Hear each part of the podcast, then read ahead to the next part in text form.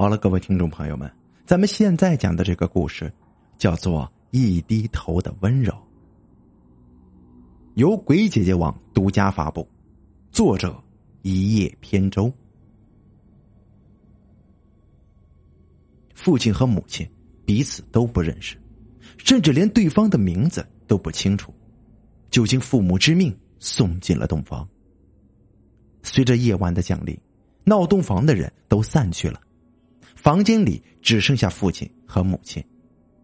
父亲显得特别紧张，一会儿坐在椅子上，一会儿又在房间里走来走去，就是不敢掀起盖头看看自己的新娘。中间也有好几次，父亲都走到母亲跟前来了，可就是没那个勇气掀起盖头。他不知道自己掀起盖头的同时会掀起怎样的生活。母亲也怕掀起盖头，也会掀起自己今生的不幸。他在炕沿上静静的坐着，听着父亲的举动，透过盖头看着父亲踱来踱去的双脚。母亲不晓得盖头外的男人会给自己带来什么。父亲家境贫寒，那天。原本是经人介绍来母亲家里扛长工的，但是恰巧遇到母亲家里出事我的小舅得了重病，命在旦夕，大夫没法医治。外公外婆听阴阳先生说，要用喜事冲一冲，小舅就能好。他们看中了来扛长工的父亲，当天就开始张罗喜事，准备把母亲嫁掉。二老一直重男轻女，小舅虽然是他们唯一的儿子，但母亲也是他们唯一的女儿。但是为了儿子，他们宁可牺牲女儿的一切。可怜的母亲，那年十四岁，小舅当然更小了。二老还有一个心眼儿，就是把父亲入赘进来，家里刚好有了免费的劳力。一举两得。就这样，匆匆忙忙的，外公外婆把女儿嫁给了父亲。当然，这是有要求的。父亲入赘之后，从此要改名换姓。虽然父亲也是独子，但是他没有办法。天灾人祸，家里颗粒无收，眼看双亲就要被饿死了，他没有别的出路了。父母早为他的终身大事发愁，对他来说，也许还是天大的好事呢。一切都来得太突然，没有商量的余地，稀里糊涂的，父亲和母亲就结婚了，被人们推搡着进了洞房。母亲虽然生在富足的家庭，但身为女儿之身呢，她。甚至受到了比父亲还多的苦。外公外婆十分吝啬，他们认为将女儿养大终将是别人家的，是一件很吃亏的事情。所以自打母亲出事，就被父父母嫌弃了，不被待见。狠心的外婆很早就给母亲断了奶，是母亲的奶，是母亲的奶奶给她喝羊奶，把她长大的。一直以来。母亲就像是在家里一个多余的人。穷人家的孩子虽然没吃没穿的，但是有父母的疼爱。但是母亲除了身边年迈的奶奶一无所有，甚至奶奶不在的日子连饭都吃不饱。他心里默默的想过很多次：难道自己不是亲生的吗？如果是亲生的，父母为什么会对他这么冷漠无情呢？每当看到外公外婆对小舅的百般疼爱，他是多么的羡慕，跟渴望啊！他慢慢的长大，渐渐的从父母口中明白了自己和弟弟的区别。他没有埋怨父母，反而觉得自己的女儿之身是自己的错。在那些年岁月里，奶奶是他唯一的依靠，也只有在奶奶那里。他能够感觉到人间的温暖。他做梦，都想自己是个男孩，那样就可以像弟弟一样得到母亲的关心和爱护。可是梦醒之后，现实还是那样的残酷。在他不开心、绝望的日子里，奶奶总会把他揽到自己的怀里，让母亲的头枕在自己的腿上，两个人就这样并排的坐在炕上，看着窗外，哄她开心。我们的妮儿啊，长大了肯定能嫁给一个很疼她、很疼她的丈夫的，生个大胖小子，过幸福的日子。在奶奶的呵护中，母亲长到了八岁。在一个星星满天的晚上，奶奶给母亲讲完牛郎织女的故事后，永远的闭上了眼睛。母亲趴在奶奶身上不肯离去，最后啊，被外公外婆叫来的人强行的给拖走了。没有了奶奶这个保护伞，母亲处处小心，包揽家里大多数家务，帮着照看小舅舅。完全可以担当一个大人的角色。在外公外婆眼中，长大了的母亲有了价值。他们对母亲的态度有了转变，但是和小舅相比，那仍然是无法可比拟的。在离开奶奶的日子里，母亲只能用奶奶编织的最美好的故事作为憧憬，期盼着自己将来的幸福生活。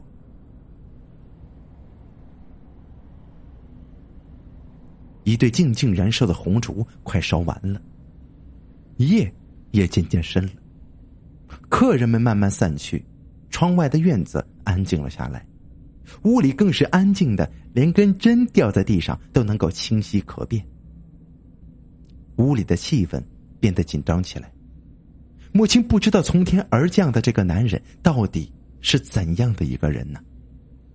奶奶给他编织的那个美梦。是否能够成为现实？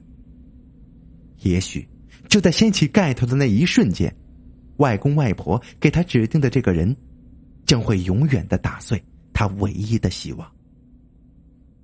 毕竟，这是为了救小舅，仓促随便的婚姻呢。他不抱有希望，感觉更像是一个大灾难。母亲紧张极了，害怕极了。他甚至希望那一刻永远都不要到来。父亲的心情也是无畏俱全，娶妻是喜，从此之后就要寄人篱下了，那是忧啊！照顾不了年迈多病的双亲是悲，自己走到入赘这一步是恨。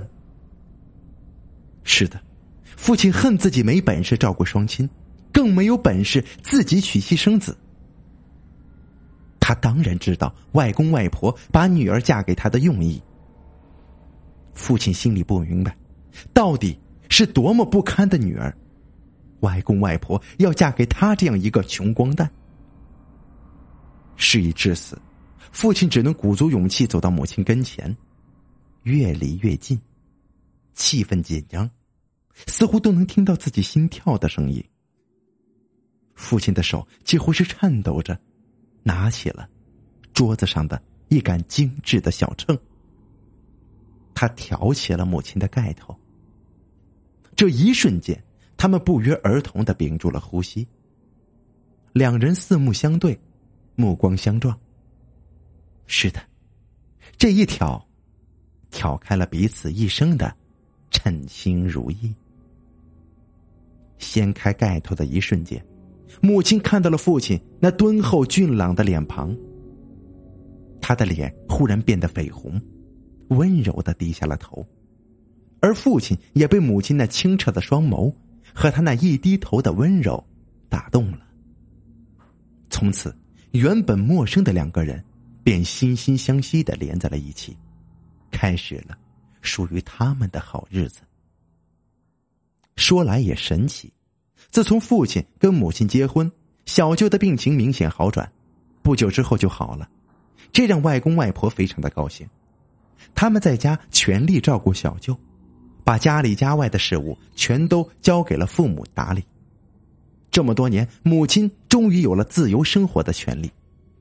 他感谢老天爷把父亲带给了他，甚至他一点都不怨恨自己的父母了，反而心中感谢他们把自己嫁给了父亲。有了父亲这个壮劳力，母亲家的活通通都给他干了，连长工也不需要雇了。父亲和母亲里里外外打理的井井有条，让原本那个没落的家变得有了勃勃的生机。父亲和母亲更是互相恩爱，形影不离。出门干活的时候也是成双成对，让别人羡慕不已。一家人就这样生活自给自足、简单幸福的过着。婚后的母亲的确像他奶奶预言的那样过得很幸福，父亲也很疼爱自己的母亲，处处都为母亲着想，他不想让母亲再受到一丁点的伤害。母亲终于感受到了前所未有的关爱。他的美梦成真了。母亲是那么依恋父亲，父亲就是他的全部。而父亲在外边干活再苦再累，回到家看母亲的笑容，所有的疲劳都会消失不见。母亲就是他的动力。幸福的时光总是过得很快，转眼三年时间过去了，小舅也从一个毛头小孩变成了大小伙，我。也出生了，这原本是一件令人高兴的事情，可是事情却开始往另一个方向转变。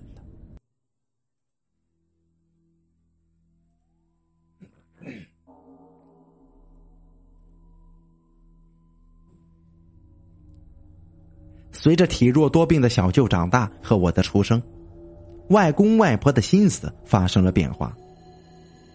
当初。为父，当初为父母的母父亲和母亲呢，还沉浸在欢乐和欣喜当中，对二老的改变没有察觉。他们还是一样的劳作，对于外公外婆故意的刁难，竟然尽可能的去完成。眼看小舅也该成家立业，外公外婆心里的盘算有了结果。他们的目标，就是父亲和我。他们想办法要赶走我们父子，眼里已经容不下我们的二老，处处为难父亲。蒙在鼓里的父亲没日没夜有干不完的活母亲带着襁褓中的我也没办法给父亲帮忙，而更为可恨的是，二老背着母亲偷偷的把父亲的饭给倒掉。父亲起早贪黑的干活，回家连饭都没得吃。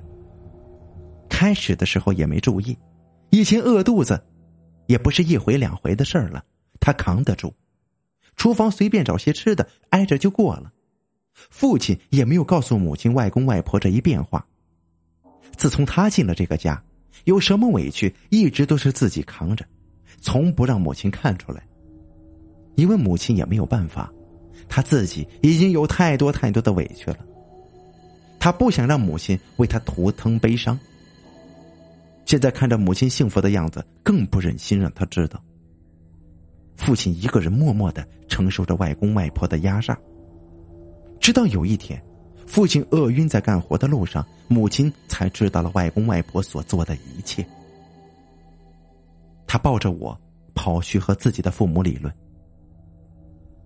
他们的态度更加明确了，骂着要父亲离开，最好能带着我和母亲一起离开。他们骂着说我父亲和我是家里养不起的闲人，骂母亲是个赔钱货，让我们最好自己尽快走人。